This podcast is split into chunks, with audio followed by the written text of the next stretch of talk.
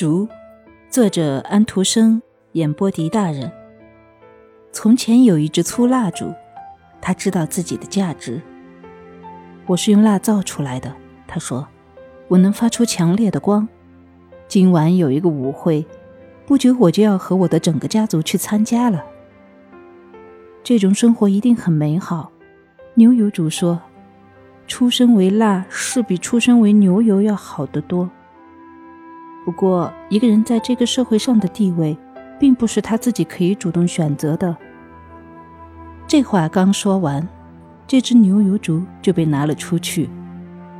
太太把它连同一篮马铃薯和两三个苹果送给一位穷苦的小女孩，这样牛油竹就被带到穷人家里来了。那位好心的太太赠送给我们这些礼物，愿上帝祝福她。